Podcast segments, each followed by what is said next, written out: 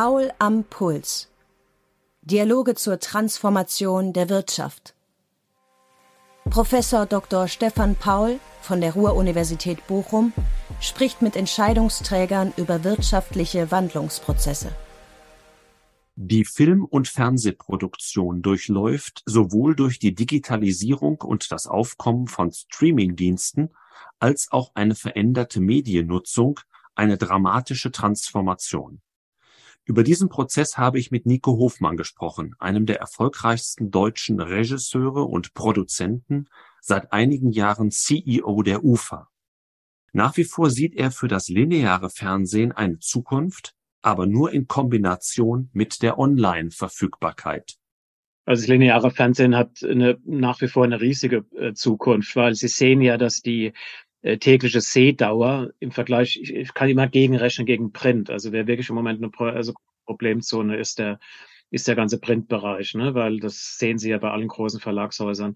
Also wir haben, wir haben die letzten Jahre vielleicht im Schnitt vier, fünf Minuten äh, von der Gesamtsehdauer über drei Stunden verloren. Aber zeitgleich ist die Online-Nutzung gigantisch gewachsen. Also summa summarum, wenn ich jetzt lineares und nonlineares äh, zusammen addiere, auch die Nutzung der Mediatheken, kommen sie auf surreal hohe Werte. Ne? Also in der, in der Addition der Beträge, der, der Sendeminutendauer des Zuschauens äh, haben sie eigentlich ein unglaublichen, äh, unglaubliches Plus. Und das merken sie ja auch. Ne? Also die, ich sag mal, eine gewisse Klientel guckt dann, ich nehme jetzt mal den Schwarm, eine gewisse Klientel guckt dann äh, live im ZDF am Montag und am Dienstag und ist die Woche.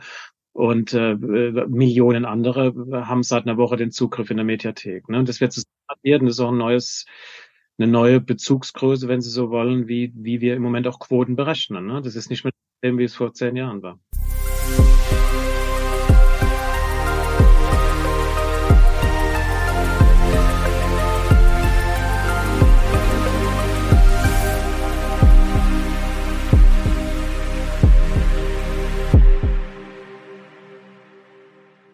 Ja, lieber Herr Hofmann, herzlich willkommen zu Paul am Puls. Im Mittelpunkt unseres Podcasts stehen langfristige wirtschaftliche Transformationsprozesse, zum Beispiel durch die Digitalisierung. Und die hat Ihre Branche ja auch gravierend verändert in den letzten Jahren von Corona und dem Krieg mal ganz abgesehen.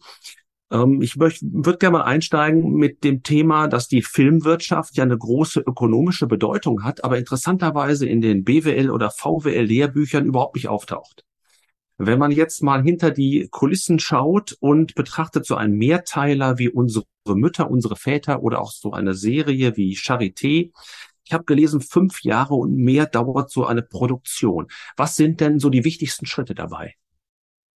Also die wichtigsten Schritte sind garantiert ähm, die Ideenfindung, äh, die, der Zeitgeist. Sie müssen im Grunde genommen ein Gespür dafür haben, was Zuschauerinnen und Zuschauer in etwa drei oder vier Jahren anschauen. Ne? Das ist, hat sehr, sehr viel mit Zeitgeist zu tun, hat sehr viel mit gesellschaftlicher Stimmung zu tun. Sie brauchen ein Radar, ein inneres Radarsystem, wo sich Gesellschaft hinbewegt und welche Megathemen kommen. Also ich nehme mal das Thema Gesundheit. Ähm, wir haben vor etwa sechs, sieben Jahren mit Charité begonnen. Und das Thema Gesundheit war damals ganz sicher noch nicht so weit oben wie jetzt durch Corona.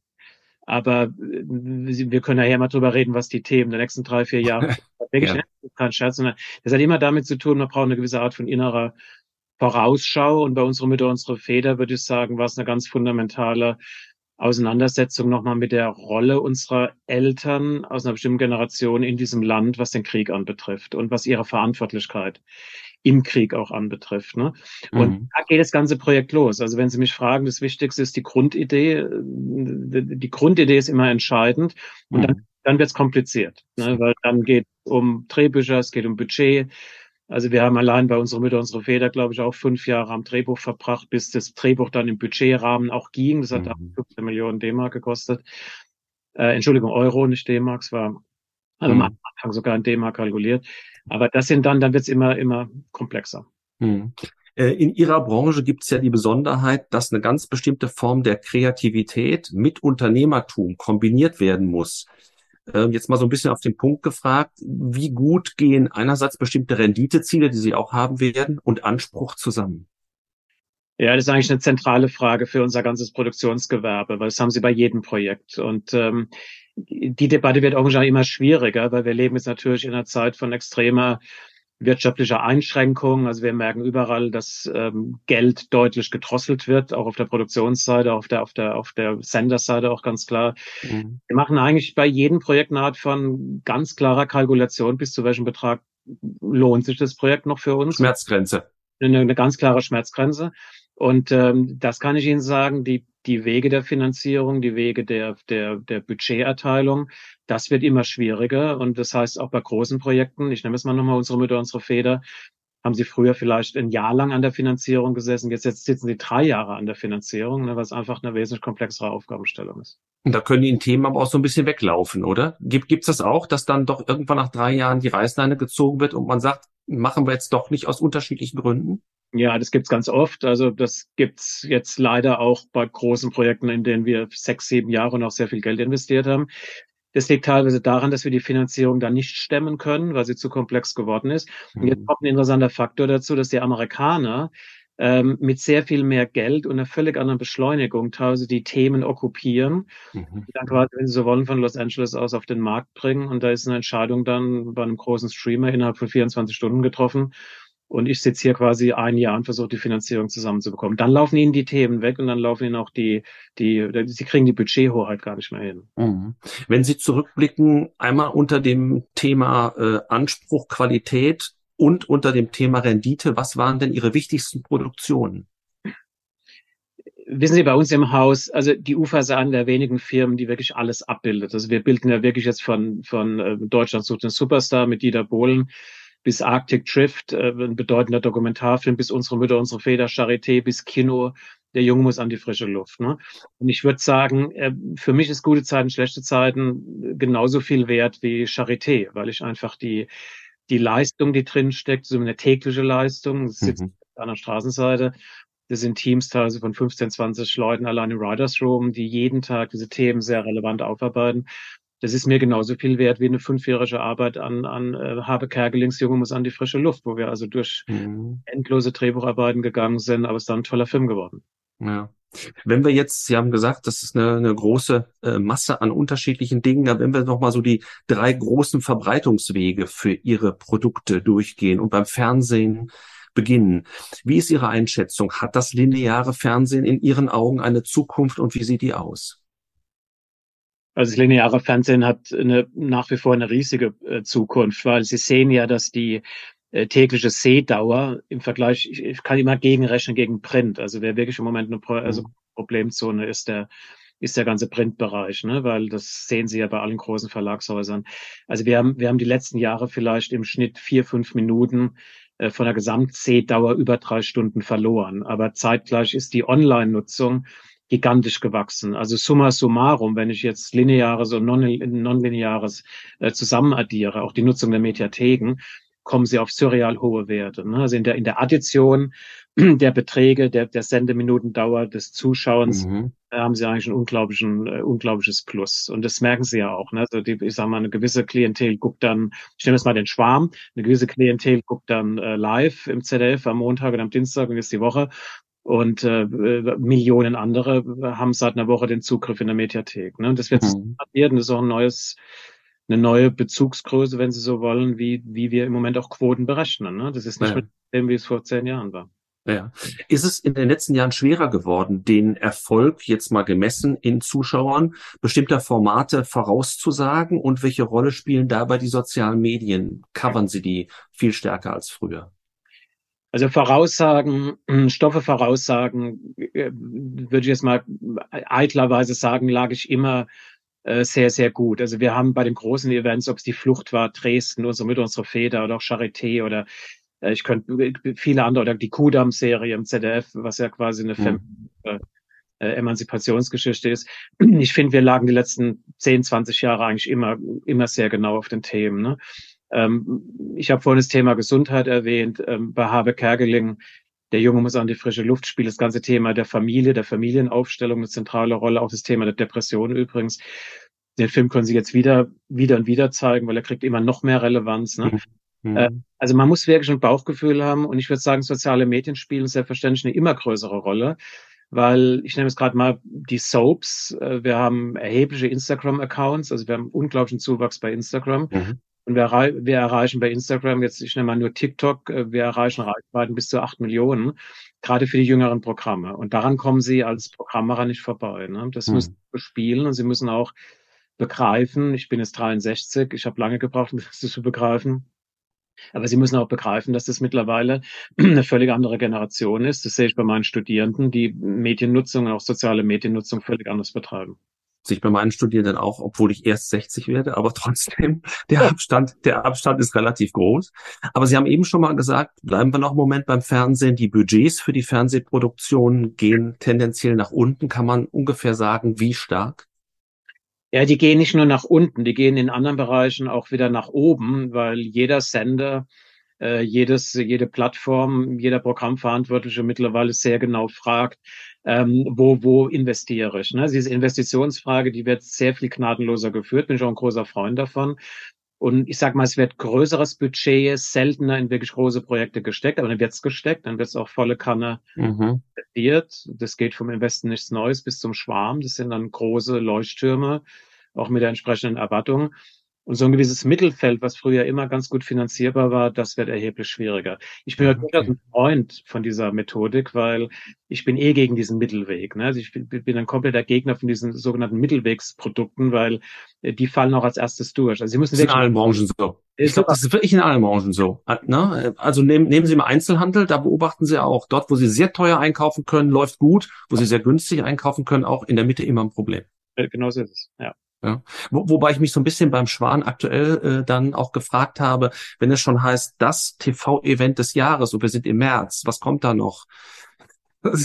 also so wie das aufbereitet wird, muss man sich, glaube ich, auch so ein bisschen fragen, ist das die richtige Art und Weise, damit umzugehen? Aber da bin ich Outsider, kann ich nicht so beurteilen. Ja, das würde ich für, für unser Haus in Anspruch nehmen, dass wir das auch jahrelang getrieben haben. Also wir haben auch unsere Produktion immer, das, der, unsere Mitte, unsere Feder war das Fernseh-Event des Jahres damals, als es gelaufen ist, und Kudam genauso und Charité genauso. Mhm. Sag mal, das ist Marketing, das hat sehr viel zu tun mit Pressearbeit. Ähm, ich würde ketzerisch sagen, das Produkt muss natürlich dann die Qualität auch haben. Der, der Schwarm läuft gut, also der Schwarm läuft in der Mediathek gut, mhm. läuft auch linear sehr, sehr gut. Also das ist äh, Zweck erfüllt und auch, auch äh, das Investment erfüllt, wenn Sie so wollen. Aber eine Serie, die mich sehr begeistert hat, war von Nathalie Scharf, äh, gestern waren wir noch Kinder, äh, die lief mhm. auch im ZDF direkt im mhm. Januar. Also eine ganz tiefen psychologische Familienaufstellungsgeschichte, die mich tief berührt hat, auch an vier Abenden. Die lief genauso gut. Also die lief auch bei über fünf Millionen, hat bislang über 22 Millionen Abrufe in der Mediathek. Das sind Werte. Also ich würde mal sagen, Nathalie Schafs, äh, gestern waren wir noch Kinder, war für mich jetzt genauso ein Fernsehereignis äh, wie, äh, der, wie der Schwarm. Aber ohne jetzt TV-Bashing betreiben zu wollen, aber würden Sie sich nicht auch manchmal mehr Mut wünschen von den TV-Sendern für überraschende, ungewöhnliche, tiefergehende Formate? Ja, das wünsche ich mir eigentlich ununterbrochen. Das Problem ist halt, dass sie, sie brauchen auf beiden Seiten extrem risikoaffine Entscheider. Sie brauchen eigentlich bei den Produzierenden genauso risikoaffine Entscheider wie auf der Senderseite. Und in Zeiten wie diesen, die auch so einen allgemeinen, völlig verunsicherten Zeitgeist haben, äh, wird diese Entscheidungsfindung, welches Programm funktioniert wie, das wird immer schwieriger. Ne? Also ganz ehrlich, darunter leide ich auch. Ne? Also ich fühle mhm will ich Ihnen gar nicht erzählen. weil, ne, weil wir, um es mal ganz bösartig zu sagen, wir kriegen teilweise äh, Sachen beauftragt, wo ich sage, okay, das bringt Rendite, das bringt Umsatz, das ist okay, das wird dann auch gesehen. Aber die, die, die, die Herzblutprojekte, die Projekte, mhm. wo gesagt, also dafür sterbe ich jetzt auch. Also ich gehe, gehe die Extrameile, die durchzusetzen, das wird immer schwieriger. Mhm. Jetzt gehen wir mal vom Fernsehen vielleicht zum Thema Streaming äh, über. Und äh, Sie sind ja auch Auftragnehmer von allen großen Streaming-Plattformen, Netflix, Disney, Amazon und so weiter. Ähm, werden diese Unternehmen nicht gleichzeitig auch immer stärker eine gewisse Konkurrenz für Sie oder sind Sie da schon? Nee, das sind für mich ganz ergänzende äh, Systeme. Ne? Und zu der Wahrheit gehört ja auch, dass beispielsweise alle äh, linear empfangbaren Sender, privat oder öffentlich-rechtlich, mittlerweile erheblich Geld umschiffen in die Mediathek oder nehmen Sie bei RTL, RTL Plus. Ne? Also Sie haben eine, Gegen, eine Gegenmaßnahme. Also Sie können von Norbert Himmler Interviews lesen, das heißt knapp 100 Millionen quasi speziell für die ZDF-Mediathek also quasi für das, für das Nonlineare verwenden. Mhm. Und Sie sehen da im Moment eine extreme Markterweiterung. Also jeder Streamer, der hier in Deutschland Aufträge vergibt, ist für die Branche ein zusätzlicher Player, mhm. zusätzlichem Umsatz äh, für uns. Und ich begrüße das natürlich. Ne? Ich würde mich äh, freuen, wenn das deutsche Kartellrecht gewisse Dinge auch zulässt, dass der europäische Markt stärker wird, auch der deutsche Markt. Ich bin großer Unterstützer von Thomas Rabe, bei Bertelsmann, was seine Fusionspläne, sowohl Niederlande, Frankreich, sind alles richtige Überlegungen, weil wir brauchen, können Sie mit Matthias Döpfner drüber reden, wir brauchen starke Allianzen in Europa, weil sonst sind wir wirklich ausgeliefert äh, amerikanischen Konzernen, die hier mit völlig anderen Budgets rein, reinfahren in den Markt. Ne? Ja, kommen wir vielleicht gleich nochmal drauf, aber bei den Streamern ist es, glaube ich, so, die verdienen kaum wirklich Geld, also renditemäßig sind die alle noch ziemlich unter Wasser. Meinen Sie, da kommen die auch wieder raus? Die kommen ja schon raus. Also wenn sie brauchen halt eine unheimlich lange äh, Wegstrecke. Also Netflix ist im Plus, das kann man ja nachlesen. Die haben jetzt hm, knapp, ja. ja. Äh, ab, ja, ja gut, aber das ja. sehen ja, wie lange das gedauert hat. Ne? Netflix war der okay. erste Player. Und Sie können, ich habe ja den Medienservice jeden Tag, Sie sehen bei Disney, bei allen großen, bei Warner, Sie sehen bei allen großen Playern in Amerika die, die Kostenreduktion jetzt. Ne? Also die, die merken jetzt, was es kostet, wenn sie in Streaming-Content jeden Tag, jede Woche ein neues Programm reinschieben ohne dass das ein Schneeballsystem wird. Ne? Sie müssen das mhm. System ja wirklich irgendwann gewinnbringend hinbekommen. Und ich glaube, diese große Euphorie zu sagen, also Streaming ist jetzt irgendwie die neue Allzweckwaffe und alles macht nur noch Streaming, das stimmt eben nicht. Ne? Die Leute gucken beides. Und gerade in Deutschland haben wir nach wie vor einen sehr gemischten Markt. Sie haben im Schnitt, wenn Sie jetzt, ich könnte jetzt die Quoten hier rausholen, Sie haben im Normalfall, ich nehme jetzt mal den Wochenendtatort noch mit und das ZDF. Sie kommen am Wochenende, am letzten Sonntag, würde ich sagen, haben roundabout 30, 35 Millionen Deutsche zwischen 8 und, und 23 Uhr linear geschaut. Und das ist mhm. eben, das ist eine, eine, eine extrem attraktive und hohe Zahl. Mhm. Wenn wir mal auf Amazon gucken, die haben natürlich auch aus ihrem Kerngeschäft heraus schon einen riesigen Datenschatz. Ähm, erlaubt das aus Ihrer Sicht, Stoffe noch zielgruppengerechter zu produzieren? Haben die dadurch einen gewissen Vorteil? Also äh, das wird ja gemacht, also auch die die die berühmten Algorithmen äh, bei Netflix, äh, was ja nie das Geheimnis wird ja nie gelüftet, aber es ist ja immer eine ständige Diskussion. Hm. Datenerhebung ist ja klar, es gilt für den, Mus für den Musikbereich bei Spotify ganz genauso. Wenn Sie mich persönlich fragen, ich glaube da nicht dran. Ne? Ich bin also überhaupt kein Freund von diesen Marktanalysen. Die gibt's schon immer.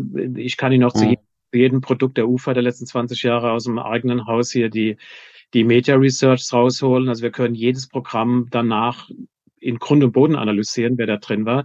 Aber danach Programm zu machen, halte ich für völlig absurd. Und Sie sehen ja auch an, an ich nenne mal so einen Erfolg von äh, gestern waren wir noch Kinder im ZDF. Ne? Das ist, äh, das ist eine ganz, zunächst mal eine ganz kleine Familiengeschichte ist, wenn Sie wollen, der Anti-Schwarm. Ja, das ist eine ganz andere Geschichte. Und trotzdem betrifft es im Moment aufgrund Corona, aufgrund Familienpsychologien, aufgrund von Depressionserscheinungen, Gewalterscheinungen in Familien, trifft es plötzlich einen Nerv. Und, und Sie haben surreale Abrufzahlen in der Mediathek. Das ist das mit das erfolgreichste Mediathekprogramm ever im ZDF wenn Sie jetzt vor einem halben Jahr das ZDF gefragt hätten, ob Sie an diesen, an diesen großen Reichweitenerfolg geglaubt hätten, glaube ich nicht, dass die You Hey schreien und sagen, ja, jetzt wussten wir alles. Ähnliches mhm. Beispiel an Orthodox von Anna Winger bei bei Netflix, eine meiner Lieblingsserien. Mhm. Äh, die Anna hat für uns Deutschland 83 äh, und, und die ganze mhm. entwickelt mit Jörg Winger zusammen.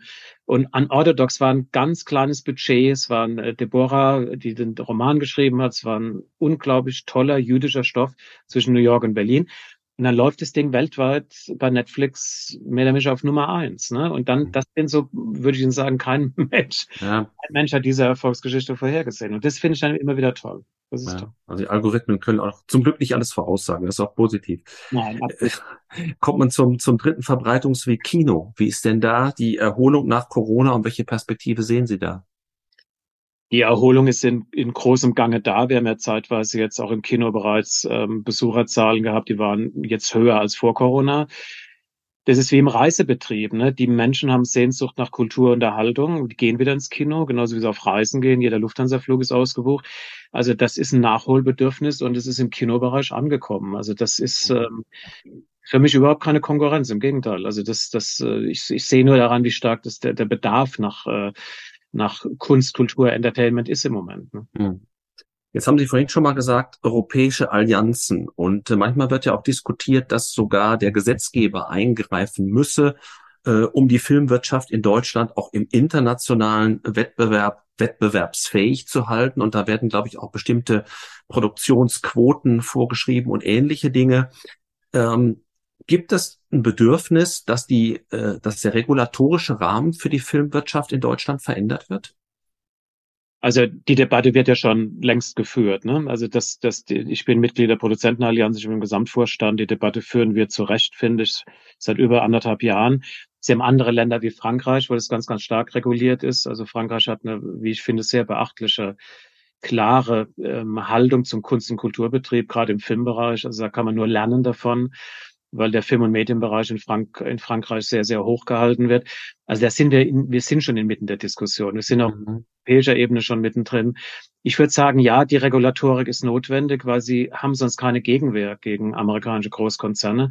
Wenn es darauf rausläuft, dass sie, dass sie jetzt sogenannte Euro-Pudding-Filme produzieren, äh, die wir alle schon hatten, da bin ich kein Freund. Aber äh, als gemeinsame europäische Medien, das Medienverbundsystem aufzutreten und zu sagen, es geht hier auch um wirklich um Europa. Da können Sie Italien genauso mit einbeziehen, würde selbst England auch Austritt mhm. EU mit einbeziehen. Mhm. Diese Debatte, die halte ich europäisch absolut für richtig. Ja. Auf das, der ist der, das ist auch der Grund, warum das ist auch der Grund und, und das supporte ich auch, warum Bertelsmann Thomas Rabe auch in vielen dieser Länder, ich nehme es mal Frankreich, Niederlande, äh, und da hat er völlig recht. Also wirklich zu sagen, er braucht dort äh, große Player. Ne? Das ist ein komplett richtiger Gedanke. So haben sie auch bei Matthias Döpfner richtig von vor gefühlt, was weiß ich, 15 Jahren zu sagen, äh, gibt es eine Möglichkeit des Zusammenschlusses pro 7 Sat 1 mit Springer. Das ist alles kartellrechtlich nicht möglich gewesen. Mhm. Grundgedanke, dass wir hier große, wichtige Player brauchen, im Gegenzug zu Facebook, Meta, wie es jetzt heißt,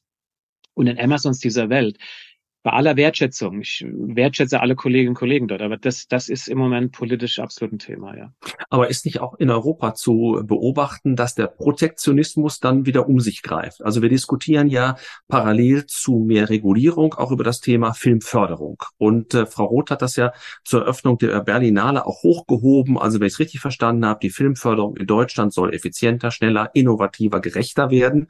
Und da fragt man sich, wie auf der einen Seite und auf der anderen Seite gibt's andere Filmförderungen, ich nehme mal Österreich, die mit, mit sehr hohen Zuschüssen in den Markt gehen, um dann viel zu attrahieren. Da scheint ja auch zu laufen. Also wenn ich es richtig höre, gehen mehr Produzenten nach Österreich, als man sich gedacht hat und man weiß gar nicht, ob das Budget reicht. Also Frage ist nicht auch Kleinteiligkeit und ist nicht auch Protektionismus in Europa an der Stelle zu beobachten? Ja, also Sie haben ja überall recht, weil es ist ja bereits ein existierendes System und nicht nur in Österreich. Ne? Sie kriegen in anderen Ländern, Ungarn, äh, Tschechoslowakei, sie kriegen überall unglaubliche Tax Refunds. Ne? Und ähm, jetzt, ich sitze jetzt genau schräg gegenüber von Studio Babelsberg. Ähm, die Kollegen, die Studio Babelsberg seit Jahren managen, äh, haben damit zu tun, weil sie müssen dann, wenn sie Studio Babelsberg hier managen, müssen sie ein konkurrenzfähiges Angebot abgeben, damit eine amerikanische Großproduktion genauso gerne in Berlin tritt wie in Prag. Ne? Aber mhm. die haben wir bereits alles. Also wir selbst haben die Charité in der Tschechoslowakei gedreht, weil mhm ganze Budgetgefüge dort etwa 25 Prozent äh, günstiger ist. Und wir werden auch dazu aufgefordert. Das ist keine Entscheidung ähm, von mir gewesen, sondern der, in dem Fall der Senderverbund will das günstigste Produktionsangebot, egal wo und wie. Das mhm. ist für jeden Auftraggeber auch eine berechtigte Haltung. Ich will damit sagen, wir sind da schon längst mittendrin. Und ähm, deshalb ist jetzt für mich als deutscher Produzent extrem wichtig, sich hier für Deutschland zu positionieren. Ne? Ich möchte nicht gezwungen sein, mhm. Grunde im ganzen europäischen Ausland zu drehen. Ich möchte Rahmenbedingungen, die auch in Deutschland, sind wir auch beim Thema Deutschland-Österreich, ich möchte Rahmenbedingungen in gleichem Stile hier arbeiten zu können, was es kostet es Arbeitsplätze. Und da ist der Vorstoß von Claudia Roth, den sie jetzt gemacht hat beim Produzententag, absolut richtig, weil ich bin ein großer Fan von Claudia Roth, weil sie die Problematik, die wirklich sehr, sehr komplex ist, erkannt hat und jetzt zunächst mal national versucht, da eine gewisse Anpassung hinzubekommen, dass wir überhaupt im, Europäischen Verbund produzieren können. Und was wäre der wichtigste Ansatzpunkt, um speziell die deutsche Filmförderung oder das System der deutschen Filmförderung zukunftsfähiger zu machen? Schon die Punkte, die Claudia Roth genannt hat. Und die haben sie vorhin jetzt alle aufgezählt. Es klingt natürlich unheimlich pathetisch alles, aber genau so ist es. Ne? Es hat zu tun mit Beschleunigung, es hat zu tun mit einer klaren Entscheidung, welche Stoffe wollen wir überhaupt, eine ganz klare Entscheidung zu sagen, welchem Rahmen finanzieren wir überhaupt. Also alle Punkte, die Sie vorhin mhm. genannt haben, hat Claudia Roth in einer, in einer sehr guten Rede abgebildet. die war auch von Sachverstand geprägt. Sie hat auch enormen Input entgegengenommen und wollte das auch. Und äh, das sind Schritte, die ich im Moment wirklich für notwendig erachte, um jetzt, wir reden über den Filmbereich, ne? das ist ja ganz stark auch der, der Kinofilmbereich gemeint, äh, um den zu stärken, aber mir geht es um den ganzen Medienbereich, ne? weil das ganze Geld geht auch in Richtung Fernsehen, in Richtung Serie und so weiter. Wir reden über einen gesamteuropäischen äh, Medienbeauftragungszyklus, der wirklich auch Sinn macht im Europäischen Verbund. Mhm. Äh, wenn man auf die drei wichtigsten Ressourcen, so aus meiner Sicht, ähm, so würde ich es einschätzen, ihrer Branche schaut, dann sind das, glaube ich, an erster Stelle sogar Talente, Stoffe und letztlich auch Geld. Haben wir ja auch schon alle drei angetippt. Äh, wie geht die UFA strategisch vor, um sich Talente, Stoffe und Geld zu sichern? Es sind genau die drei Punkte, wobei die ersten beiden finde ich noch viel, viel wichtiger, weil bevor sie Geld kriegen, muss, muss ein beistimmen. Ne? Wissen Sie, im Talentbereich, ich mache es seit 30 Jahren äh, Unterricht. Ich fliege nachher auch nach Stuttgart. Ähm, ich habe die Filmakademie in Ludwigsburg im Spielfilmbereich wirklich mit aufgebaut. Und wir beziehen, ich kann nun alle Kollegen, Kolleginnen hier arbeiten teilweise an, an Universitäten, also Hamburg Media School in, in Babelsberg hier in München. Also wir bemühen uns wirklich um Nachwuchs und wir, wir, mhm. wir also wenn Sie die ganze UFA-Agenda sich anschauen, äh, große Karrieren, Christian Schwocho, der mittlerweile mhm. einer der, der, der AAA-Regisseure ist, hat den, er hat den Turm für uns gemacht, davor hat er drei kleinere Filme gemacht, auch für uns und hat bei mir studiert. Buan Kabani, den ich sehr liebe, aus Afghanistan geflüchtet, mit Shahada, Berlin-Alexanderplatz in der Berlinale im Wettbewerb, Solin Youssef, die jetzt Deutschland äh, hm. die, die neue, die für uns Deutschland 89 gemacht hat, jetzt Sam Sachse gemacht hat. Das sind alles Leute von Ludwigsburg, ne? Und da beginnt das Talent. Und dasselbe können ich jetzt über Kameraleute, über Drehbuch. Mhm. Es geht, es geht um eine, offen gestanden geht es um eine ununterbrochene, ununterbrochene Verjüngung, konsequente Beobachtung von Talent. Weil Und persönlichen Einsatz, wenn ich das einfügen darf. Un, ununterbrochen. Also jetzt kann ich Ihnen wirklich sagen, in dem Moment, wo Sie stehen bleiben und, und nicht kapieren, dass da eine andere Generation kommt und diese andere Generation teilweise auch den Markt übernimmt. Also meine größten Konkurrenten, wenn Sie so wollen, sind meine eigenen Studierenden, weil die dann ihre eigenen Firmen gründen. Ja, das sage ich mit hoher Achtung. Ja, toll. Hm.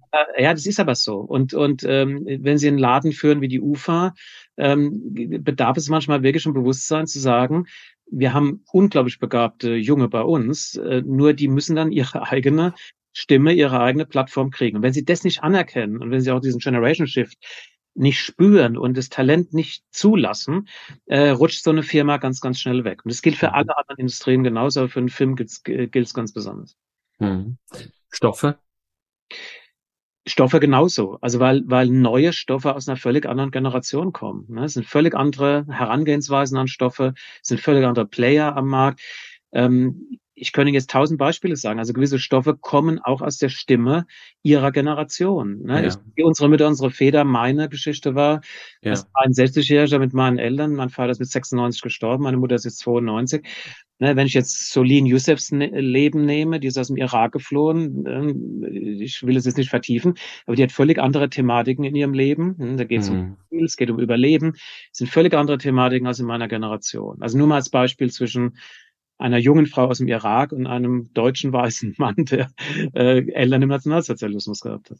Wie geht das mit den Stoffen eigentlich? Geben Sie Themen an Personen, die Sie kennen, von denen Sie äh, denken, dass die die Stoffe gut entwickeln können? Oder kommt man zu Ihnen mit diesen Stoffen oder beides? Beides. Beides. Beides.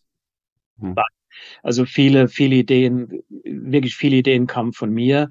Aber ich sag mal, Charité war ein Vorschlag von äh, einer sehr tollen Drehbuchautorin Dorothee Schön. Ich habe an das Ding überhaupt nicht geglaubt. Ich fand es völlig absurd, ein historische Krankenhaus. Der, wir saßen in, in München im Hotel und haben gesagt, Dorothee, es guckt kein Mensch an. Und dann, dann kam Jana Brandt, damals beim MDR, die führende Kraft in der Fiktion und die Jana fand das Konzept toll und dann haben wir es gemacht. Und was, es war ja nicht nur irgendein Erfolg.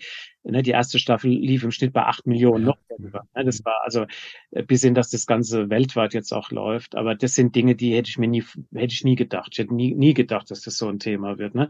Mhm. Das war gerade die vierte Staffel über Medizin der Zukunft und ähm, die wird wiederum laufen, weil das ganze Thema Gesundheit, Medizin im Moment die Menschen beschäftigt. Noch eine Frage aus dem BWL-Bereich, die mich interessiert, weil ich ja auch mit, mit äh, Vertretern, Vertreterinnen aus ganz unterschiedlichen Branchen spreche, nämlich der Aspekt der Führung. Ähm, gibt es eigentlich in der, jetzt sage ich mal, Kreativwirtschaft ähm, eine andere Art des Managements, eine andere Art der Führung als in anderen Branchen? Ja, ist auch eine gute Frage. Ne? Also aufgestanden habe ich an der Frage jetzt die letzten fünf Jahre verbracht, weil ich bin natürlich ein ganz kreativ geprägter Mensch. Ne? Ich bin ausgebildeter Journalist, ich habe eine Regiekarriere gehabt. Also ich habe meine Anfangszeit bei Bertelsmann, ich bin jetzt 25 Jahre bei Bertelsmann, ich habe die ersten, wenn Sie so wollen, 17, 18 Jahre komplett nur kreativ gearbeitet. Und wenn Sie jetzt die gesamte UFA als Management übernehmen, stehen Sie in einer völlig anderen Rolle. Ne? Also ich habe unheimlich lange gebraucht, um zu kapieren, es geht um Management. Ne?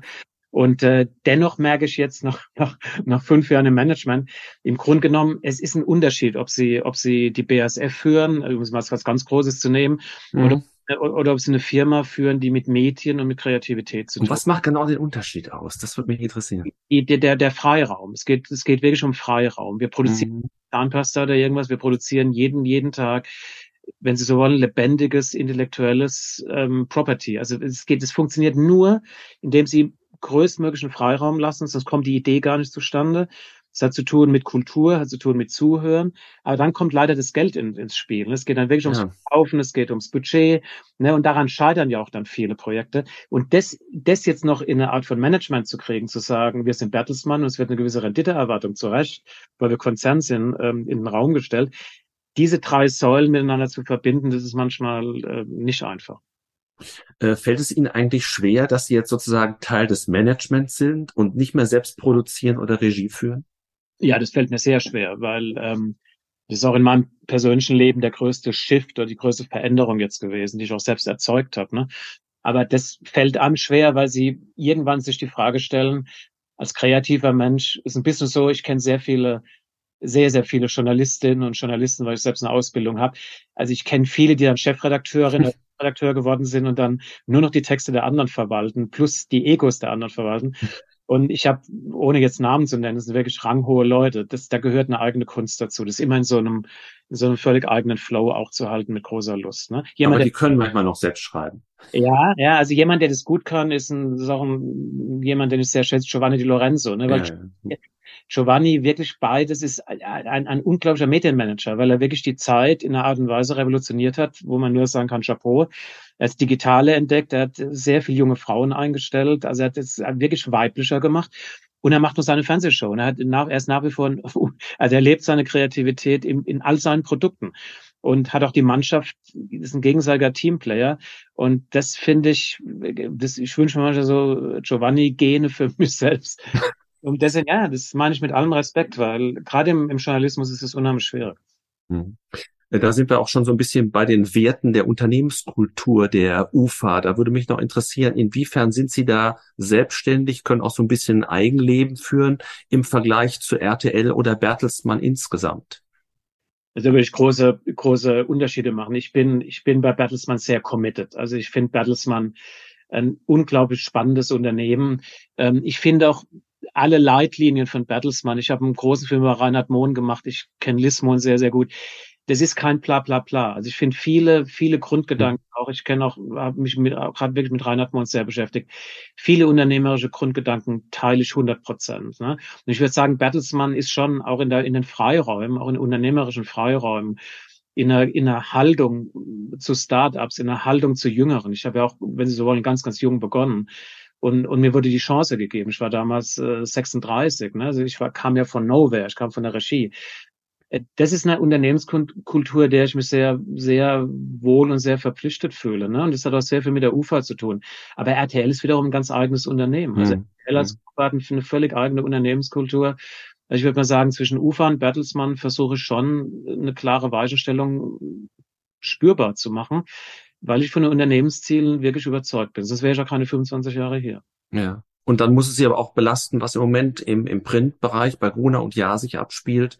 Denn ähm, da sind ja doch Dinge, die, so meint man zumindest von außen, in erster Linie dem Renditeziel folgen und vielleicht weniger dem, was wir so an Tradition, Kultur und Anspruch äh, fassen. Ja, wissen Sie, ich kenne ich kenn bei Kronan ja wirklich sehr, sehr viele. Also ich bin dem Verlagshaus, also bis ich auch mit Julia Jeckel befreundet bin, ich, ähm, das ist ein großer Verlag, ist ein großer Verlag mit, mit großartigen Menschen. Ähm, ich weiß, dass die Diskussion schwierig ist. Ich ähm, bin nur auch der Meinung, Ähm, das sind wir jetzt beim Thema Springer und auch beim Thema Matthias, Matthias Döpfner.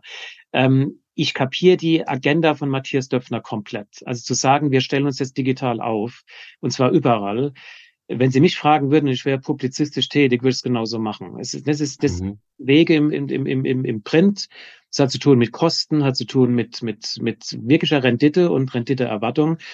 Ähm, das ist ein ganz komplexes Thema. Und ich finde, egal wie man das jetzt dreht, ein Konzern kann sagen, Leute, in dieser Renditeerwartung laufen wir die nächsten Jahre auf Null und in Minus. Und es wird für die UFA ganz genauso gelten. Wenn mhm. wir kein relevantes Geschäft, wenn ich mal einen Mitarbeiter kein relevantes Geschäft mehr darstellen kann, hätte ich kein Problem, wenn jemand zu mir sagt, jetzt ist Schluss. Wir müssen den Stecker ziehen, weil wer soll es bezahlen? Das ist meine Haltung dazu, ne? dass, dass das großartige Produkte sind, dass das großartige Menschen sind und dass es ein stolzer Verlag ist und dass die ganze Publizistik wirklich im Moment eine Generaldebatte führt Ne? Übrigens, die, die Debatte war schon mal vor ein paar Jahren, als Matthias Döpfner Hört zu und Hamburger Abend ja. verkauft. Da war genau dieselbe ja. in kleinerem Rahmen. Aber so ändern sich die Wege. Das, das ist im Moment, eine, das hat mit digitaler Transformation zu tun. Und die macht vor dem Journalismus genauso wenig halt wie vor der Filmbranche. Hm, muss man, glaube ich, anerkennen. Jetzt habe ich noch zwei, drei persönliche Fragen, wenn ich die stellen darf. Und zwar zum einen, ähm, was ist Ihr persönlicher Antrieb, gerade historische, politische Stoffe so stark nach vorne zu bringen?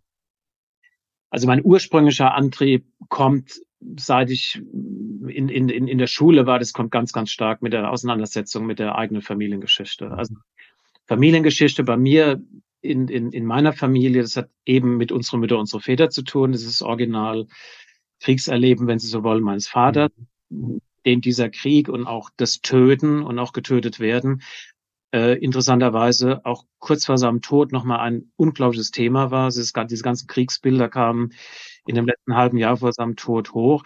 Und ich habe ihn leider das letzte Jahr in den Altersheim mit meiner Schwester bringen müssen, weil wir konnten ihn nicht mehr pflegen. Und wenn sie in dem Altersheim waren, ähm, hatten sie in jedem Zimmer teilweise nachts Angstschreie von äh, mhm. Frauen und Männern, wo diese Kriegsbilder hochkamen. Das hat mich tief beeindruckt. Aber bei mir ist es ganz klar, der, der ganze erzählerische Kanon entsteht eigentlich aufgrund der Beschäftigung. Auch mit meiner Mutter, die begeisterte äh, äh, Bund deutscher Mädchen. Ne? Und also die, meine Mutter hat Jahre gebraucht, um zu kapieren, dass Hitler nicht wichtiger ist als ihr eigener Vater. Also wenn Sie so eine Familie mhm. auch mal wirklich dann zulassen und, und da reintauchen, sind es unglaubliche Themen. Daher, daher kommt in der Tat mein ganzer Antrieb. Ne? Mhm wenn Sie ein unlimitiertes Budget zur Verfügung hätten, für welche Produktion würden Sie es einsetzen? Und Sie wollten uns auch noch verraten, was in den nächsten drei, vier Jahren an Themen nach vorne kommt. Ja, es gibt keine unlimitierte, es gibt keine unlimitierten. Doch, Budget. haben Sie jetzt mal. Leider nirgends. Wenn, wenn ich mal ganz jetzt spontan antworte, würde ich jetzt in, in, in das Marlene Dietrich-Projekt von, von Fatih Akim, ne, weil das ist auch so ein Projekt, ne, das ist einfach ein tolles Projekt. Darin Krüger ist committed. Wir saßen jetzt hier ein paar Mal in Berlin. Ne, ich sitze im Moment seit seit vier Monaten an nichts anderem als äh, äh deutsche. Verantwortliche zu, zu überzeugen, dass mit Fatih Akim, den ich sehr schätze, und diesem Buch und Marlene Dietrichs Biografie, ne, also da hätte ich jetzt gern mal Unlimited äh, Budget. Ne? Also es ist immer, es ist immer, es sind immer Projekte, an die man wirklich glaubt. Ne? Und, und das ist manchmal so unglaublich schwierig, weil es dann wirklich auch teuer wird. Es ist manchmal unglaublich schwierig und langwierig und man braucht eine unglaubliche Geduld, um es dann durchzusetzen und noch zwei andere, drei oder drei, vier Themen, äh, von denen Sie sagen, die kommen auch in nächster Zeit? Naja, wir, was jetzt wirklich von uns kommt, äh, ist, wir drehen jetzt gerade Charité, das, das äh, mhm. Krankenhaus der Zukunft. Das fand ich eine, eine faszinierende Idee von Heo Krömer, dem Chef der Charité, zu sagen, hier ist meine Planung, wie die Charité die nächsten fünf, sechs Jahre aussieht, wo geht Medizin hin. Da habe ich auch mal erstmal zu ihm gesagt, also Future in der Charité guckt kein Mensch an, weil ich gar nicht weiß, wie ich das darstelle. Jetzt glaube ich mittlerweile, das ist ein Riesenrun da drauf, weil die Leute sich damit beschäftigen, was mit Gesundheit passiert. Und andere Bereiche, ähm, ich nenne mal Sam 1 Sachse, was jetzt bei Disney Plus demnächst startet, was ein riesen tolle Serie ist über wirklich Diversity, was um den ersten schwarzen Polizisten im Osten der Republik geht. Und das war das allererste Disney Plus Produkt, was quasi beauftragt worden ist. Da, auf solche Projekte bin ich unendlich stolz, ne, weil sie wirklich eine, klare inhaltliche Verpflichtung haben. Wunderbaren Jahre ist sehr gut geworden, was jetzt in der Woche startet. Mhm. Äh, habe ich jetzt in der Mediathek komplett mir angeschaut. Habe ich unserem Produzenten Eiger Adler geschrieben am nächsten Morgen. Äh, es war toll. Es hat, es hat, es hat Miratil hat Regie gemacht, eine unglaublich energetische äh, Form, was auch nur die in dem jungen Team jetzt plötzlich hinkriegen. Es atmet auch dieses Junge. Und da atme ich dann auf, weil das finde ich einfach dann toll. Mhm.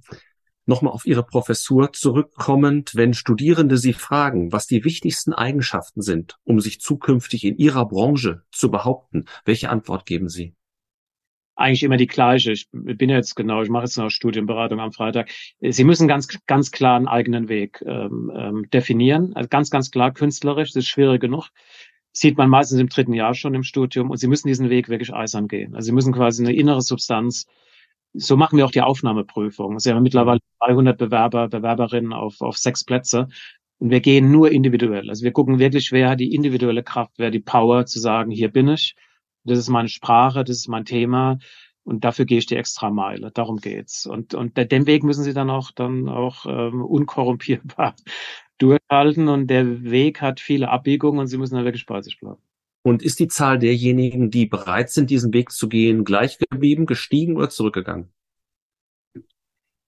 Ich würde sagen, der ist gestiegen. Also ich finde im Moment die Talentdichte, die wir haben, die wir ausbilden, auch die, auch die Qualität der Sachen, die ich jetzt teilweise sehe, auch schon im dritten Jahr, das haut mich manchmal weg. Also die Qualität der, also ich sitze da wirklich manchmal davor und sage, wow. Und wissen das Problem, ich war jetzt gerade mit einem befreundeten Regiekollegen, der über 60 ist, am, am, Montag zum Mittagessen. Das Problem ist im Moment wirklich, dass die Älteren äh, keine Arbeit mehr kriegen. Also der ganze Markt shiftet Richtung Jung. Und jeder, der quasi jetzt schon jenseits der 45 ist, der fängt das Problem schon an. Also die, wenn, wenn sie jetzt an Set bei uns gehen, die Mehrzahl der Teams liegt zwischen 30 und 35. Ne? Und auch vier und sehr viele Frauen. Das unterstütze ich natürlich, weil die toll sind. Aber wenn Sie jetzt zum Regieverband gehen, äh, kriegen Sie zu hören, ich bin 65, will arbeiten und äh, mich nimmt niemand mehr. Und das ist schon, das ist eine sehr interessante Entwicklung, die, die jetzt auf dem ganzen Medienmarkt im Moment abläuft. Ne? Da komme ich schon zu meiner letzten Frage, die eigentlich gar keine Frage ist, sondern bitte um eine Satzergänzung, weil wir jetzt so viel über Veränderung und Transformation zusammengesprochen haben. Wenn es einen Satz gäbe, der würde mit Transformation beginnen und dann käme ein Gedankenstrich, wie würden Sie den ergänzen? Ja, Transformation ist ähm, essentiell. Also und Transformation, ich würde es mal so ergänzen, da habe ich lange dafür gebraucht. Sie müssen Transformation wirklich umarmen. Also Sie dürfen nicht das Gefühl haben, Sie müssen transformieren, Sie müssen wirklich, Sie müssen begreifen. Das gilt übrigens jetzt auch für das ganze Thema, was wir vorhin hatten mit Journalismus. Also ich sage es ganz klar: Journalistinnen und Journalisten, die nicht begreifen, dass im Digitalen Journalismus genauso gefragt ist und Journalismus genauso eine Rolle spielen wird äh, die, die, die, sie müssen Transformation lieben und sie müssen begreifen, es hat eine Dynamik, eine Dynamik, die am Ende des Tages schwierig ist, aber gut tut. Und sie müssen, die, die, meine amerikanische, die Jennifer sagt immer so, you, you have to embrace it. Du musst es umarmen. Und sie hat damit recht. Also ohne wirkliche, wirklich tiefe Umarmung und die, das immer nur von außen zu gestalten und dann zu sagen, wir müssen jetzt halt auch mal, das gilt auf Themen wie Themen Diversity und so weiter, das muss von innen heraus kommen. Wenn es von innen heraus nicht kommt, Skill of die Transformation funktioniert es nicht. Also ich habe jetzt über 60 Gespräche geführt. Diese Antwort hat noch niemand hier gegeben. Ja, Aber da wir Ihren Puls, da wir Ihren Puls fühlen durften, vielen Dank dafür, kann ich gut nachvollziehen, ähm, dass das eine Antwort ist, die, auf, die aus Ihrem Inneren kommt. Und dafür bin ich Ihnen sehr dankbar. Herzlichen Dank, dass wir heute Ihre Erfahrung teilen durften, lieber Hofmann. Herzlichen Dank für das Gespräch. Tausend Dank. Alles Gute. Dankeschön.